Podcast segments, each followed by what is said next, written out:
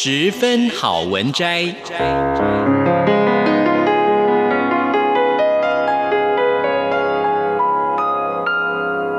十分钟的心灵补给站。无论是快乐还是悲伤，不管是白天或是黑夜，阅读一篇好文章，也许只要短短十分钟，却能在你的心头低回，往复不已。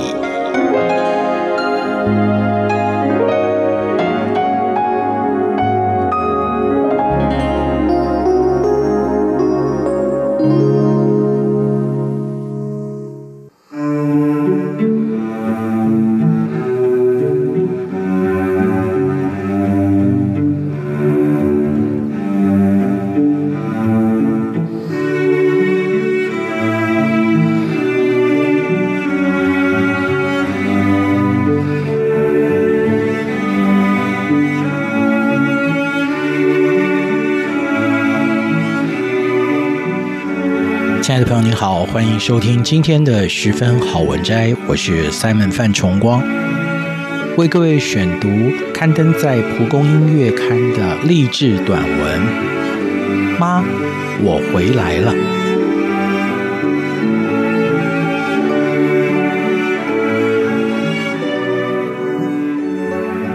哦，就这样了，好，你也保重哦，再见。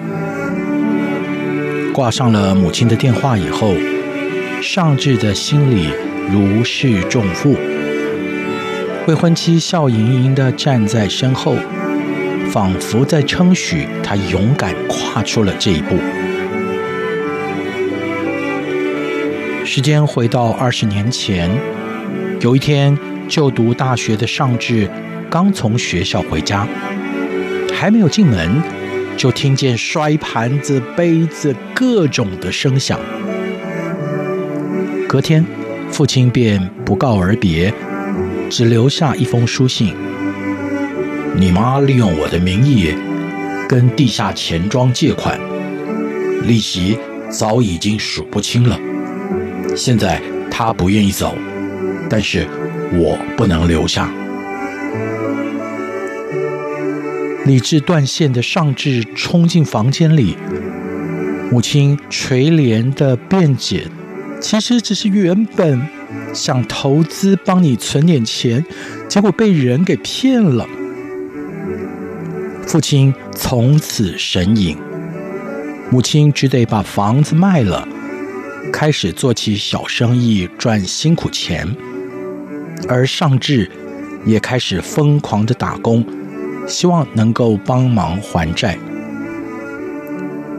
然而有一天，尚志发现母亲为了周转现金，又找了其他的钱庄，并且刷爆了一张银行的信用卡，不断的借钱还钱。尚志竭力克制心中的怒火，问道：“为什么事情都瞒着我？难道？”我不是您的儿子吗？母亲却表示，借钱也是为了你好，别担心，我会解决的。尚志随即就说道：“你会解决什么？这样我能好好的过日子吗？我能吗？”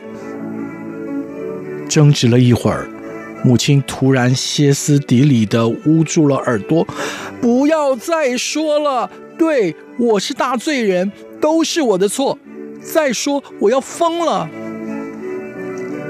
没有办法沟通，尚志失望到极点，一字一字用力回答：“我永远都不说了。”说完，他发现自己嘴里流出血来，原来他气到把嘴唇咬破了。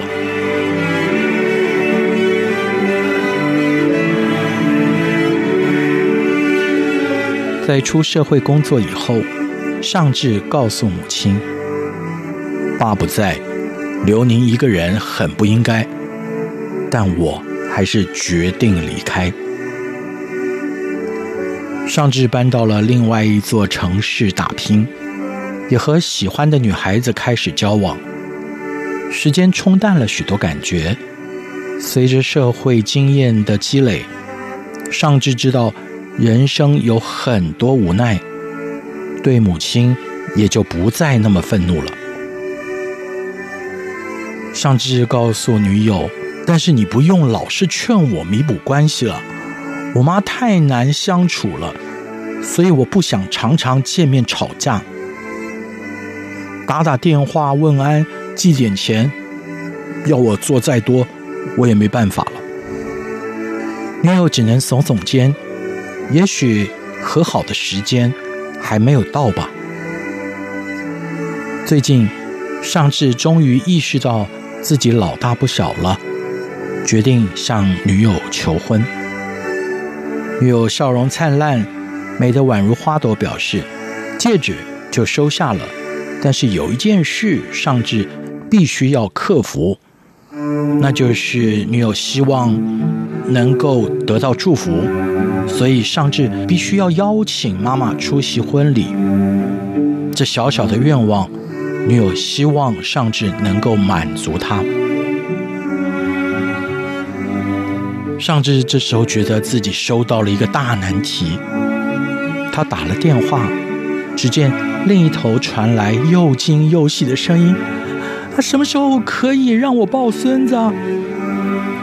妈，一般不是要等十个月吗？听着母亲叨叨絮絮，兴奋不已。尚志心想，也许自己真的太严厉了。妈妈只是想证明自己，却跌倒了。爬起来以后，想要扳回颓势，却又输光了。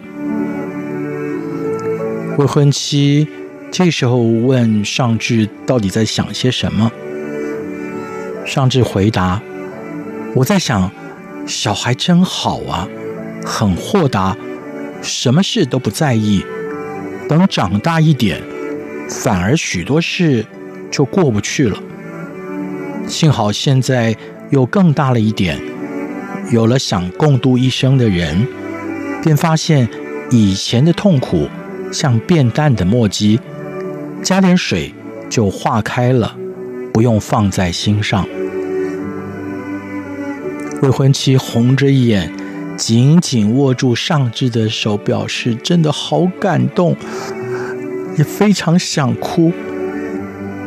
尚志这时候轻声的回答：“我答应你，会更温柔的对待母亲，就让一切故事归零，重新开始吧。”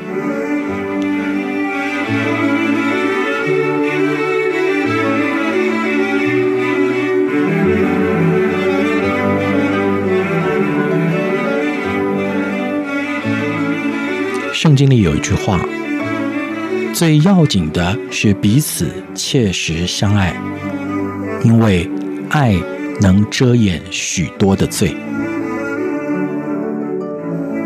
以上就是今天的十分好文摘，选录自《蒲公英月刊》，题目是《妈，我回来了》。